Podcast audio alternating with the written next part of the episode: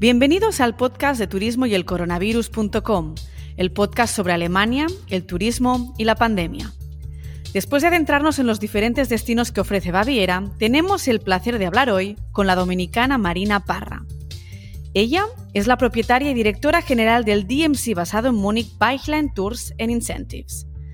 Desde 2016 es también la presidenta de Site Germany, asociación perteneciente a Site Global y que soporta la industria de los viajes de incentivo.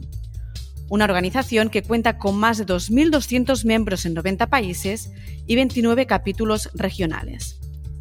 Con Marina hablaremos de la evolución de la pandemia en Alemania, del turismo de maíz, de la demanda de los eventos híbridos y de las consideraciones que le ha ido conduciendo esta pandemia. Disfrutad el episodio. Buenas tardes, Marina. Bienvenida al podcast y gracias por acompañarnos. Muchas gracias por tu invitación, María. Me alegra mucho estar contigo esta tarde. Marina, llevamos 13 meses de pandemia y a pesar de la vacuna, que es una excelente noticia, eh, creo que todos esperábamos más avances, un porcentaje más alto de ciudadanos vacunados, más proyectos pilotos para realizar eventos y en general más confianza y movilidad. ¿Cómo ves tú la situación a día de hoy y dónde crees que se han cometido los fallos? Bueno, a nivel de vacunación, yo personalmente creo que Alemania se ha ganado el premio Nobel de la burocracia. Este, considero que pudimos haber sido mucho más ágiles en, el en, la, en la parte de asignar y, y organizar el proceso de, distribución de las vacunas. La compra de las vacunas fue mucho más tarde, a pesar de que, de que no somos un país que se limitó por el tema de, presupuesto. E incluso siendo un país productor de vacunas, yo encuentro que es exagerada la burocracia que se ha eh, seguido, incluso recién ahora, a finales de marzo, es que estamos viendo un poquito de mm, de mejoras o de aumento en, en la vacunación y la distribución, eh, porque se ha empezado a vacunar desde marzo, ahora seguimos en abril eh, vacunando a través de los médicos de cabecera y yo creo que ese es uno de los problemas más grandes que hemos tenido aquí en, en Alemania. Siendo país productor de vacunas, nos hemos tenido que poner en la fila, vamos a decir. Sí, la verdad que ahí te doy toda la razón. Como gerente de Beichlein, conoces bien la industria del maíz eh, y las dos sabemos que somos en general un sector muy adaptable, resiliente, adaptable y sobre todo adaptable por las propias solicitudes de los clientes, pero también a situaciones externas. Dile un volcán, dile ahora una pandemia.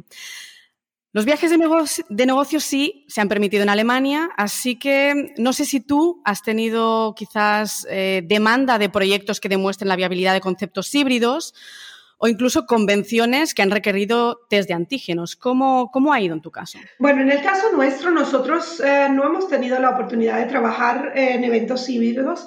Este, nos hemos concentrado en, el, eh, como el 95% de nuestros clientes viene desde fuera, ha sido muy limitada la posibilidad. Y yo veo que la mayoría de las empresas están muy reacias a autorizar viajes de, de negocio a empleados porque ya se hacen responsables de de cualquier caso de, de, de, contagio. Entonces, una persona que te deje de trabajar por dos semanas por culpa de haberle enviado a un evento, pues naturalmente que una empresa se lo, se lo piensa. Sí hemos eh, tenido la oportunidad de, colaborar con compañías que eh, están haciendo eventos online y en, en, combinación con nuestros suplidores de servicios audiovisuales, pues sí estamos colaborando con algunas empresas que tienen su base en Alemania y, e igualmente en diferentes países, pues, pero no de la parte híbrida, sin, sin, sin la parte personal.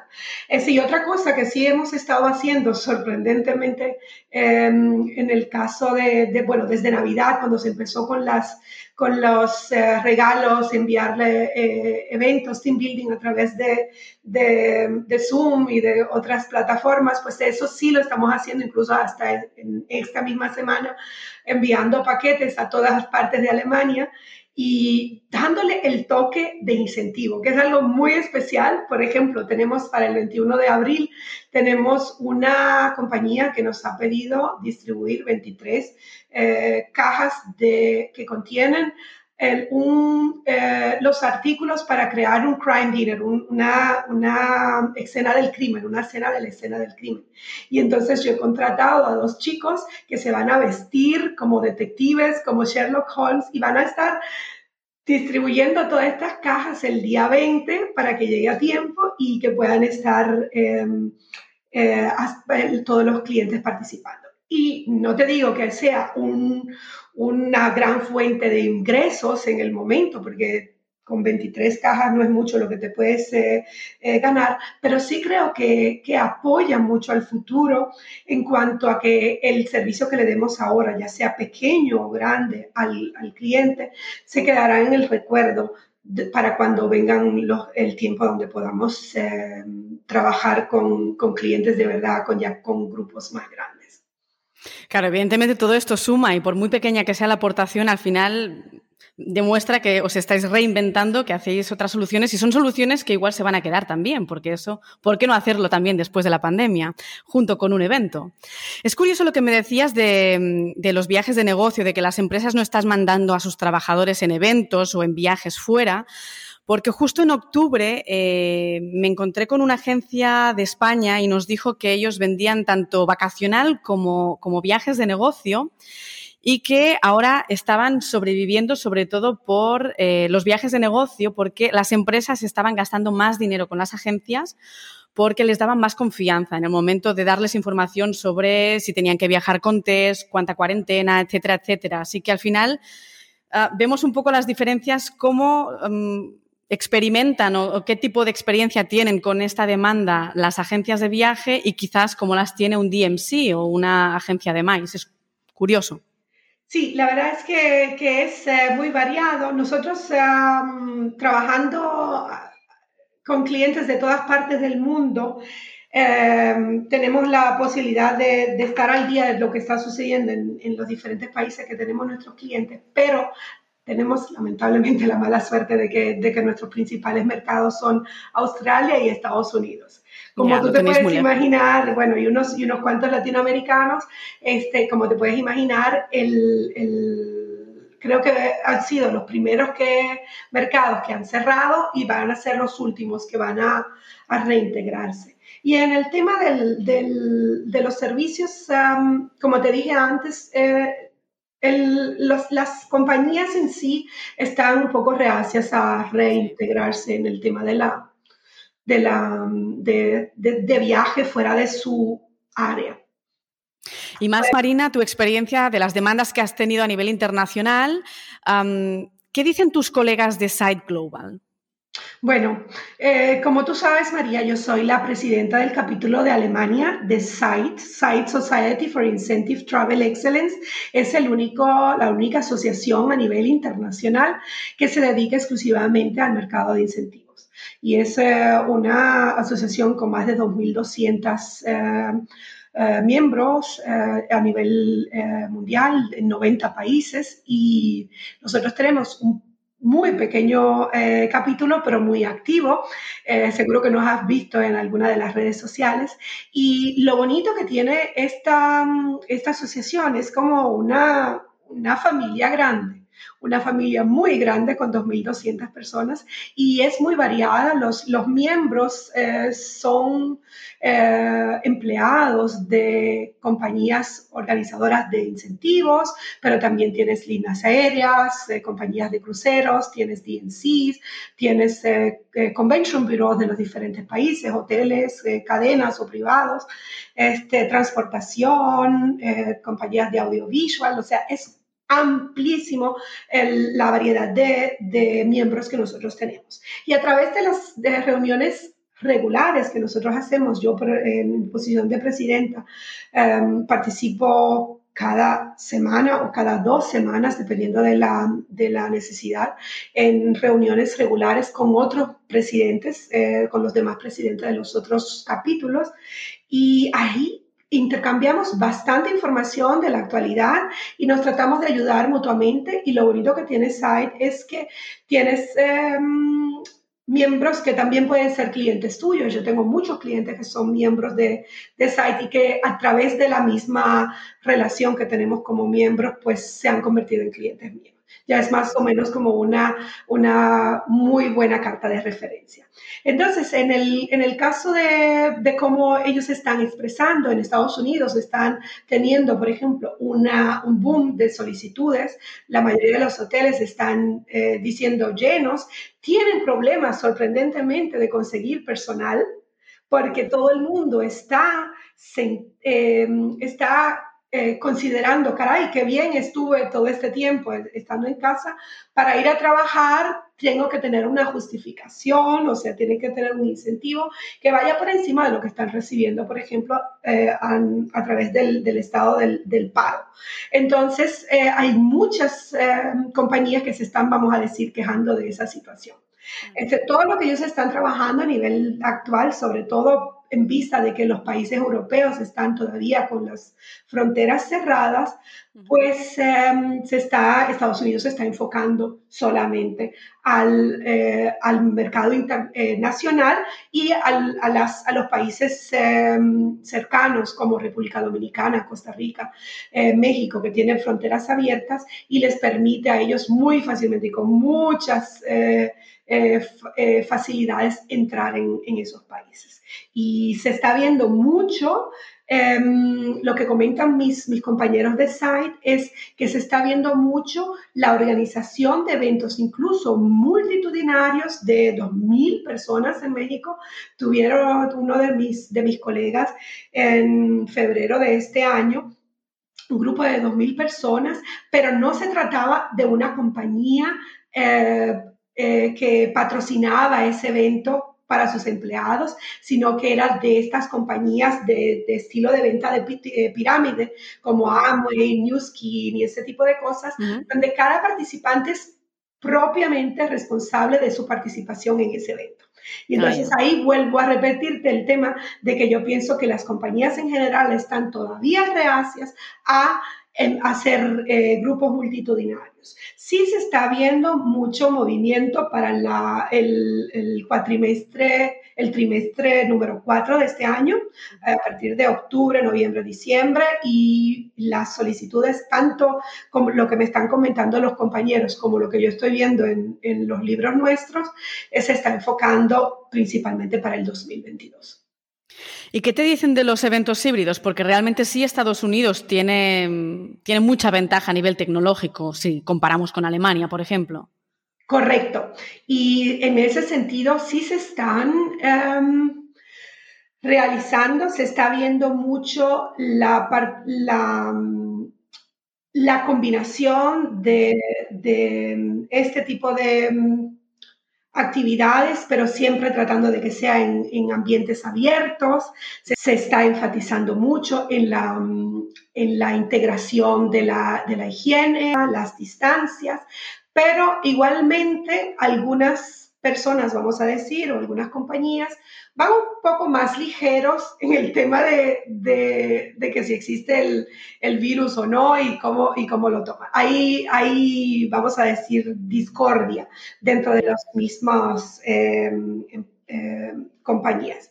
De igual manera, si, me, si, me, pongo a pensar en, en UK, por ejemplo, en, en Inglaterra, en el Reino Unido eh, ya se está empezando a, hacer pruebas y también en Nueva Zelanda. Creo que tuvo recientemente un, un evento multitudinario de 4.000 personas, un concierto, donde permitieron a que todas las personas que habían, eh, que ya tengan confirmación de, de, vacunación o que ya tengan confirmación de que ya que habían tenido un contagio eh, reciente, pues se les permita participar y en UK, por ejemplo, ya están empezando a autorizar a hacer bodas de más de 40 personas. Poco a poco se ve movimiento eh, y, y, tenemos, vamos a decir, eh, la esperanza de, de, eso es lo que yo pienso que va a suceder con, con nosotros. Eh, primero, se a, medida que el, el, gobierno nos permita organizar eventos, vamos a decir, más abiertamente y más libremente, se recuperará el mercado alemán y luego los países cercanos y también el, el Reino Unido, porque justamente están bastante avanzados con su, con su vacunación y también tienen una mentalidad mucho más abierta. Por ejemplo, los holandeses, ahí de allí tenemos bastante negocio. Y los holandeses van un poco más a su aire y son abiertos y ya están pensando de que vienen en agosto y en septiembre. O sea, y ya con reservaciones y todo eso. Eh, Quizás son más optimistas, ¿no? Quizás el caso es que son más optimistas, que aquí estamos en una ola eterna que también hace que, que bueno, que el optimismo se vaya decayendo un poco. Sí, estoy de acuerdo contigo, María. El asunto es que, que estamos ahora en la tercera ola, la tercera ola, y no estoy segura que esa sea la última ola que vamos a vivir. Es, es una cuestión de preguntarnos em, cuánto tiempo más va a aguantar el, el, pueblo emocionalmente, no que aguantará estar el confinado y, quizás en la parte económica. Eso no es solamente lo que nos está afectando. Yo creo que una, estamos pagando muy, muy, muy, muy caro el confinamiento a nivel emocional, a nivel em, mental. Eh, es una ola muy alta de, de, personas entrando en depresión, discusiones en, a nivel de, de familia, eh, los empleados que no se motivan, bueno. Y vamos a entrar en ese tema, efectivamente, porque eh, está claro que nosotras o, las empresarias, empresarios, ah, managers de empresas, no tenemos alternativa, no tenemos que aguantar el tipo porque si queremos que las empresas se mantengan a flote, aparte de que ah, pueda haber más o menos respaldo gubernamental, tenemos que estar allí, mantener el tipo, que siempre digo yo, pero ¿qué pasa con toda la motivación de los empleados? Ese es un tema, de hecho, que te quería preguntar, ¿no? ¿Qué, qué haces tú para motivar al equipo? Bueno, yo soy una, desde siempre he sido una persona muy positiva, muy, muy mirando el vaso tres cuartos lleno todo el tiempo y buscando nuevas ideas. Y yo creo que una de las cosas que más me ha ayudado a mantener el equipo, a pesar de la situación donde estamos, a pesar de que muchos de mis empleados están en ERTE, ya sea total o parcial, este, más que nada yo creo que lo que les ha importado a ellos es mantenerse comunicados conmigo. Y que yo les he ido informando de cualquier novedad. Eh, tenemos reuniones eh, regulares donde yo no solamente le estoy diciendo, mira, ustedes están leyendo la noticia, la cosa está mala y hay que aguantarse, sino qué, qué estoy haciendo yo y qué está haciendo mi, mi, equipo cercano, vamos a decir, mi asistente, mi chico de ventas, mi, mi chica que trabaja las, las eh, nuevas ofertas, que se está moviendo para que todos sepan cómo se ve la situación, si se ve mejoría, qué nos puede esperar y qué alternativas ellos tienen. La suerte que tenemos es que em, Alemania es un país que, em, que, ha afrontado a nivel económico muy bien esta, esta situación, sobre todo para el caso nuestro, porque nosotros tenemos también compañeros que quizás no tengan la, la misma suerte como nosotros, como por ejemplo los guías, que son autónomos, no reciben las, las eh, subvenciones que nosotros como empresas sí recibimos, pero tú sabes que es bastante importante todo lo que nosotros recibimos, o sea, el, el 90% del, de los costos de alquileres, eh, todo lo que es gasto de telefonía, de, de transporte, mi carro, etcétera, etcétera. un montón de, de apoyo económico que va muy bien y también el ERTE, que es bastante fuerte desde por encima de un año, donde ya mis empleados están recibiendo entre 80 y 87% de su salario, eso es bastante bien. Pero de igual manera, Alemania se, se preocupa porque las personas durante este tiempo también se desarrollen. Y una cosa que hemos hecho, por ejemplo, yo tengo una chica que ha empezado un, un curso de Quality Management, una, eh, a estudiar Quality Management, otro chico que trabajaba como asistente en contabilidad hizo un curso de ocho meses de contabilidad oficial, eh, pagado por el Estado. Y eh, tienes también eh, una chica que hizo eh, seis meses de, de, psicología porque la universidad lo ofrecía gratis. A otra persona que, que por ejemplo, nos hicimos, tres empleados hicieron un curso de, de mm, advisory de pandemia para eventos, o sea, enfocándonos en cosas que nos pueden ser útiles para el futuro. Yo personalmente me he encargado de hacer todos los cursos que están ofreciendo en online, yo lo estoy haciendo, todo lo que tiene que ver marketing, social media, eh, hice dos cursos de, de public speaking, eh, de coach, bueno, de todo. Y entonces eso yo creo que viendo a los empleados, cómo yo me motivo y cómo yo sigo hacia adelante y naturalmente de vez en cuando sí les digo de mi vulnerabilidad, les muestro mi vulnerabilidad y les digo mis preocupaciones y soy muy sincera y les digo, mira esto, no podemos seguir eh, teniendo estos gastos, hemos hecho algunos unos cuantos recortes, pero yo trato de, dentro de lo posible, de mantenerlos informados de todo lo que sucede. Y también, naturalmente, bueno, igual que como lo hacía antes de la, de la pandemia, tratando de, de, alegrarle dentro de nuestras posibilidades económicas, de alegrarle el día. Ahora en Semana Santa, bueno, en Easter, que aquí se usa mucho esto de los chocolates, cada uno recibió su, su bultito con, con chocolates y huevitos y tenían que pintar la tarjeta que yo les mandé, bueno, tonterías que realmente le agregan. Detalles, no, no son tonterías, son detalles que suman y dan valor añadido, claro que sí. Genial. Marina, muchas felicidades porque realmente es una muy buena filosofía la que tienes tú. Volvemos al tema de los eventos. Em, eh, bueno, sabemos eh, que hay eventos planeados en Alemania. La pregunta es, eh, bueno, ¿qué posibilidad ves tú de que se puedan realizar? ¿Qué grandes eventos crees que sí tienen viabilidad de que se, de que se celebren en Alemania? ¿Y esto sería a partir de cuándo? ¿Dónde está tu esperanza? Bueno, uno de los eventos que más estamos esperando a que, a que se realice es el Oktoberfest, que es muy famoso y que todo el mundo lo, ha celebrado desde, desde los 1810. Pues estamos celebrando Oktoberfest aquí en Alemania, en, en Múnich justamente. Em, y se supone que en mayo van a tomar la decisión oficial de que si se va a celebrar o no. Sinceramente, yo no tengo muchas expectativas de que eso se celebre, porque estamos hablando de un área donde vamos a estar cerrados, donde vamos a estar involucrados con alcohol y música, la gente se desmadra y no creo que vayamos a poder establecer las líneas necesarias de distanciamiento y las líneas necesarias de, de mm, higiene y seguridad que requeriría hacer ese tipo de eventos mientras haya pandemia. En realidad, Mariana, yo creo que no es imposible, porque el control en las entradas sí está ahí y podrían, podrían obligar a dar un, test negativo, en realidad. Sí que se podría hacer. De hacerlo naturalmente, habría la posibilidad. El, lo que yo cuestiono es, por ejemplo, la, el tiempo y la, y la estructura, la organización que eso requeriría. Querer es poder, naturalmente, pero te recuerdo que estamos en Alemania y que ya nos ganamos el premio Nobel de la burocracia.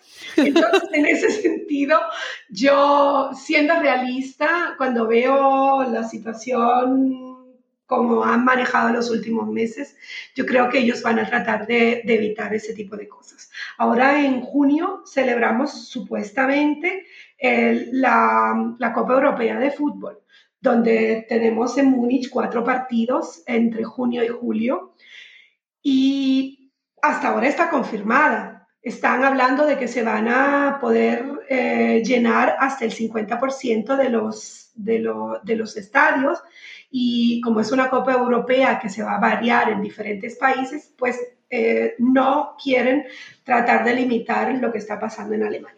Pero, como lo hemos visto en, visto en las diferentes eh, otras eh, actividades eh, europeas a nivel de, deporte, por ejemplo, en el, en el Champions League y esto, pues cuando estos eventos han tenido que hacerse en ciudades donde hay alto riesgo, pues se ha cambiado el, el, lugar y ya está.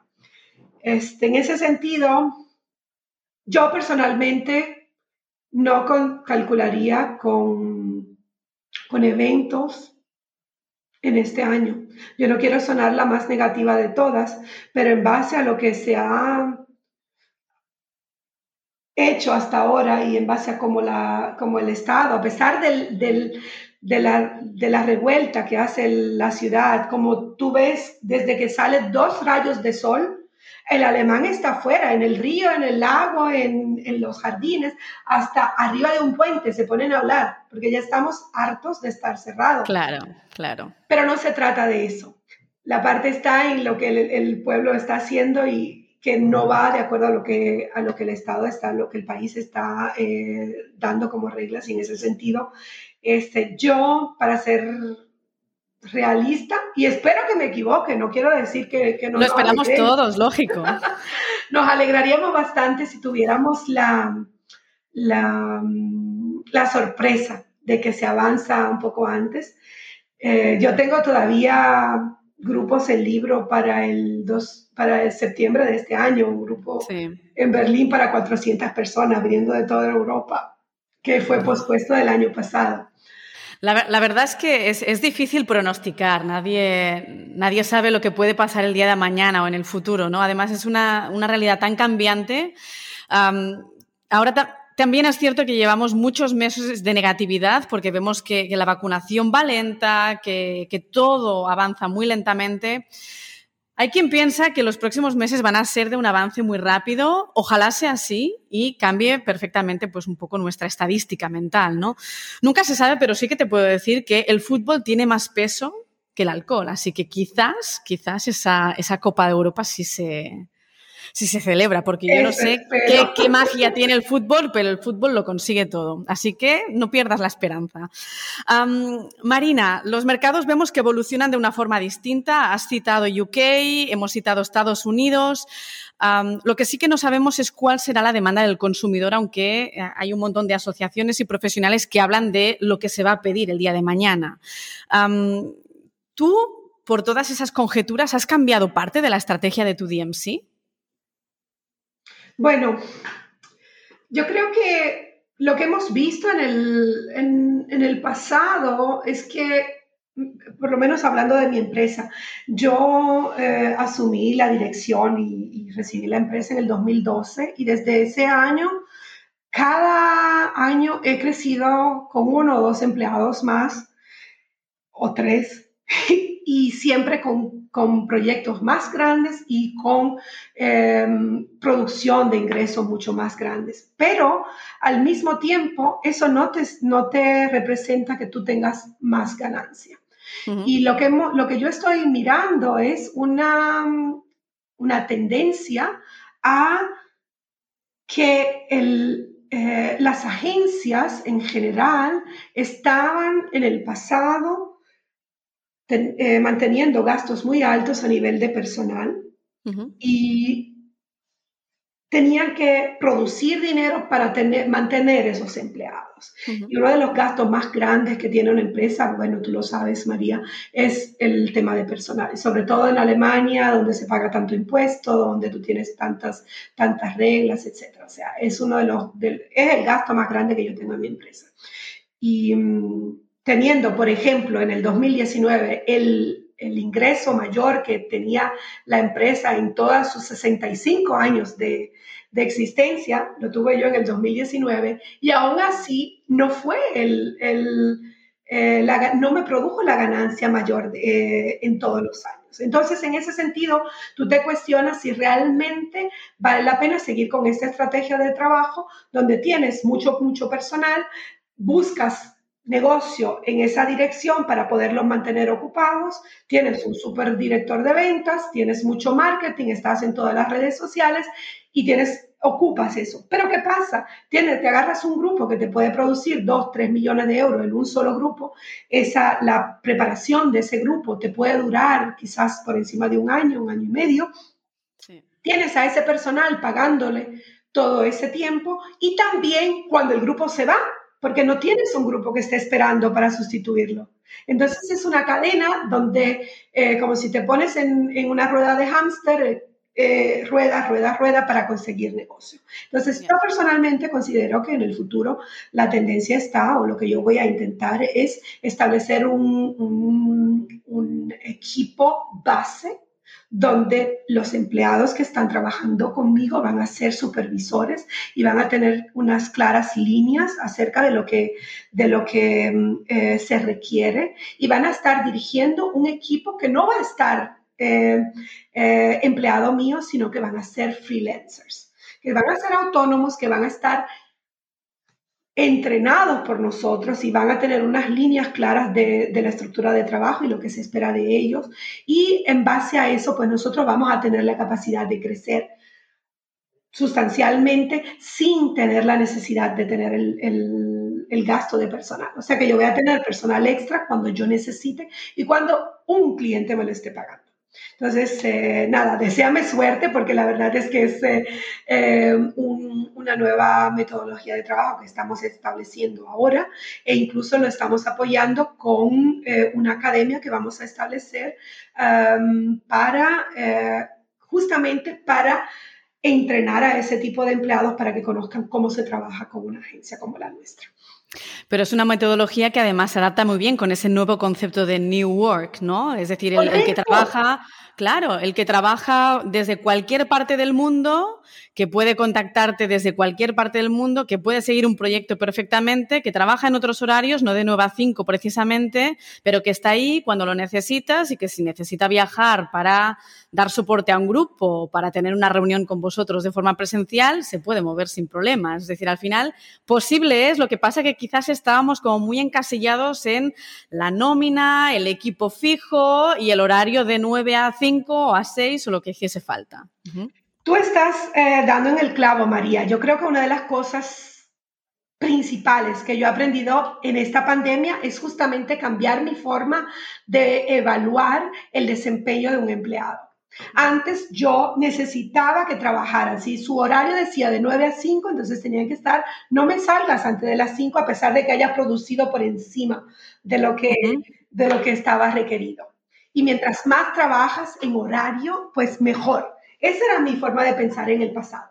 Ahora yo voy totalmente en contra de mis propios eh, pensamientos y digo, mira, mientras me están produciendo lo que yo necesito, me están eh, desempeñando las, las tareas que yo necesito y mi cliente está feliz, no me importa más dos horas. Claro.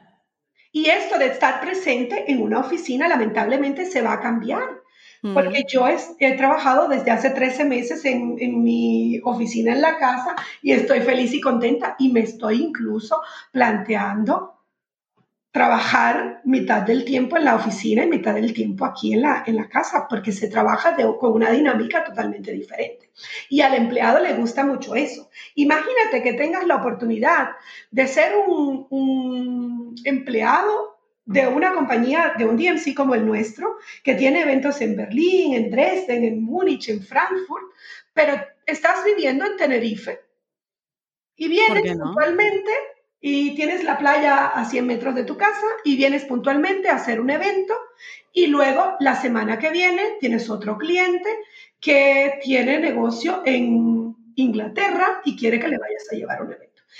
Hay muchos países que están mucho más avanzados que nosotros en ese sentido. Por ejemplo, en Londres, el, área de eventos, o sea, los que son clientes míos, la mayoría están trabajando como autónomos. Hmm. Y tienes una empresa con clientes que tienen 150, 200 empleados, pero tienen al final quizás 30 que sean empleados fijos, el resto es todo freelance. Lo mismo pasa, Marina, en Latinoamérica, en ciudades como México, donde las distancias y el tráfico es tan bestia. Lo que hacen es tener un equipo freelance, ah, que son consultores, asesores de viajes, trabajan desde su casa, hay reuniones semanales donde sí se encuentran, pero se ahorran dos hasta cuatro horas de tráfico por la mañana y por la tarde y, trabajan sus horas y listo. Es decir, que al final es un concepto que quizás nosotros no estábamos acostumbrados porque las distancias son mucho más cortas, pero al final somos más eficaces y podemos disfrutar de mucho más tiempo libre a nivel personal que es buenísimo. Y, sobre todo, creo que en este, en este tiempo de pandemia nos hemos hecho más, más uh, se, nos ha hecho más clara la situación de lo importante que es la vida personal, lo importante que es la, familia, lo importante que es el tiempo libre y la, y la combinación de, ambas cosas. Correcto. Último punto. Em, en vuestras secciones operativas tenéis también la operativa de cruceros fluviales, o la teníais. una forma de viajar que realmente incrementó mucho en los últimos años, ha tenido un boom increíble, está muchísimo de moda, pero es uno de los sectores que al mismo tiempo pues, teme muchísimo el restart y toda esta pandemia. ¿Cómo ves tú esta parte? Bueno, este es uno de los, de los eh, departamentos más fuertes en, en nuestra compañía. En el 2019 teníamos un 40% de nuestro negocio basado en el, negocio de cruceros fluviales. Y trabajábamos directamente con las eh, compañías que organizan esos cruceros. Y como te mencionaba antes, eh, lamentablemente los cruceros fluviales son principalmente eh, bien famosos en Estados Unidos y en Australia dos áreas, dos eh, mercados que ahora mismo están muy reacios a, reiniciar el, negocio o eh, en el caso de Estados Unidos, si quisieran ya mañana empezar con el negocio, pero en Alemania no se les va a permitir la entrada hasta que no estemos claros de, que nosotros estemos en capacidad de recibirlos. Este, sorprendentemente, también yo trabajo con, con compañías que tienen base en Estados Unidos o en Inglaterra, pero tienen venta en UK, en, el Reino Unido. Y yo tengo clientes que supuestamente están reservados para venir en junio y ellos insisten en que vienen. O sea, todo dependerá, yo creo, en el, mercado de, de, crucero fluvial reiniciará tan pronto como Alemania decida permitirles que vengan. Y eso pasará solamente cuando nosotros tengamos más cantidad de personas vacunadas, cuando ya se haya conseguido la, el 70% de, ya sea de vacunación o de, o de, contagio, y ya tengamos un poco más de libertad de movernos, porque no hacer nada con reservar algo donde se supone que cada, que cada día vas cambiando de ciudad en un crucero que empieza en Ámsterdam y termina en, en Viena o en, en Budapest y eh, en ese tiempo estás esperando ver algo, pero si vas a estar encerrado en un, en un barco, pues naturalmente que nadie va a querer venir. Lógico, lógico. Oye, como en toda crisis hay grandes ganadores, eh, por ejemplo, pues todas las empresas de tecnología educacional, EdTech, e-mobility, eh, todo lo que es delivery, por ejemplo, pues mira, empresas como Gorillas, Flink, en España está Globo, que ha tenido una financiación impresionante. Luego están las farma, comunicación e-commerce, eh, todas estas empresas que tienen tan boom, Amazon Services, por ejemplo, estas van a tener que premiar a sus trabajadores en el momento que la pandemia termine y van a ser nuestros futuros viajes de incentivos. ¿Qué les vas a ofrecer en Alemania? Yo creo que en Alemania le podríamos ofrecer una dosis de relax, que yo creo que es lo que más están necesitando. Y yo creo que sobre todo Alemania tiene la, la posibilidad de, al ser tan multifacética, dependiendo del lugar donde vayas, pues va a haber algo especial para ofrecerle. No es lo mismo el cliente que va a ir a Hamburgo que el que va a ir a Múnich o a Berlín. Eh, y yo creo que la ciudad sobre todo le ofrecerá la seguridad que necesitan para hacer su viaje, porque ya, vuelvo, insisto, nos ganamos el premio de la burocracia y de las órdenes y las, leyes y las reglas. Y entonces, en base a eso, cuando se permita venir, de verdad va a estar todo en orden. Entonces, en ese sentido, yo creo que los empleados vendrán con la necesidad de tener comunicación, de tener conexión, de estar al aire libre, eh, con tan lindos parques y lagos que tenemos en las diferentes áreas del, del país. Yo creo que se puede hacer mucho outdoor a nivel eh, de al aire libre y yo creo que, que, es algo lo que la gente va a querer.